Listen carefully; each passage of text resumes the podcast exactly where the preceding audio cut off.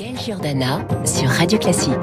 7h27, bonjour Marcelo Vesfred. Bonjour Gaël. Vous êtes journaliste politique au Parisien aujourd'hui. En France, le candidat Macron avait promis pendant la campagne qu'il allait faire de l'écologie son chantier principal.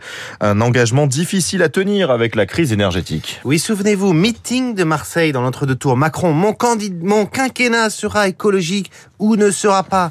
Seulement voilà, trois mois plus tard, les premières mesures votées à l'Assemblée c'est la réouverture de la centrale à charbon de Saint-Avold.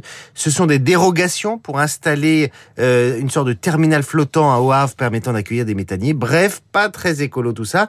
Mais le gouvernement assume. On doit passer cet hiver avec des mesures de très court terme. Pour le reste, on garde, dit le gouvernement, nos ambitions de réduction de gaz à effet de serre et on lance un plan de sobriété énergétique. L'État d'ailleurs veut montrer l'exemple. Dans la foulée, le gouvernement demande aux Français de débrancher son Wi-Fi avant de partir en vacances, mais avant que les Français partent en vacances. Mais il manque le principal, transformer en profondeur notre système. Et ça, c'était l'objet d'un projet de loi sur l'accélération de la transition énergétique promis par les macronistes en juin, puis pour cet été, et maintenant pour un examen au Parlement en octobre. Pourquoi ces reports successifs? Il n'y a pas de majorité absolue au Parlement, donc il faut, euh, pour la Macronie, trouver des alliés pour faire adopter ce texte. Or, vous le savez, l'énergie est une source sans fin de clivage. Le nucléaire, pas d'unanimité. L'éolien, la droite et l'extrême droite sont vent debout contre la création de nouveaux parcs. La simplification des procédures, la gauche ne veut pas entendre parler d'allègement des règles environnementales sur les chantiers d'énergie renouvelable.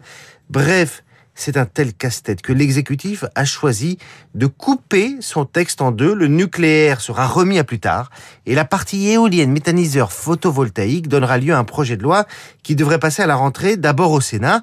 Pourquoi le Sénat? Parce que c'est moins tendu qu'à l'Assemblée et donc mieux pour déminer les débats. Reste que même coupé en deux, le texte reste trop long, près de 35 articles, et dans ce contexte, pas sûr que le gouvernement prenne le risque d'un débat sans fin au Parlement D'autant qu'à la rentrée, il y a embouteillage avec un texte sur l'assurance chômage et un autre sur l'immigration. Bref, l'écologie risque d'être à nouveau le parent pauvre. Merci beaucoup Marcelo Vesfred. Prenez euh, de longues vacances parce que la rentrée s'annonce très chargée visiblement au niveau politique.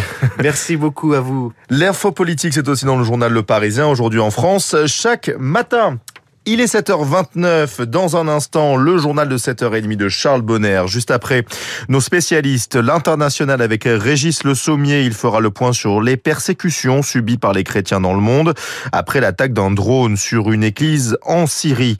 Nous recevrons aussi Bruno Jambard, le vice-président d'Opinionway, pour faire le bilan politique de cette semaine. Et elle a été chargée, on l'a vu, avec Marcelo Vesfred. L'invité de la matinale, le PDG du groupe ADP, Augustin de Romanet. Ça sera à 8h15.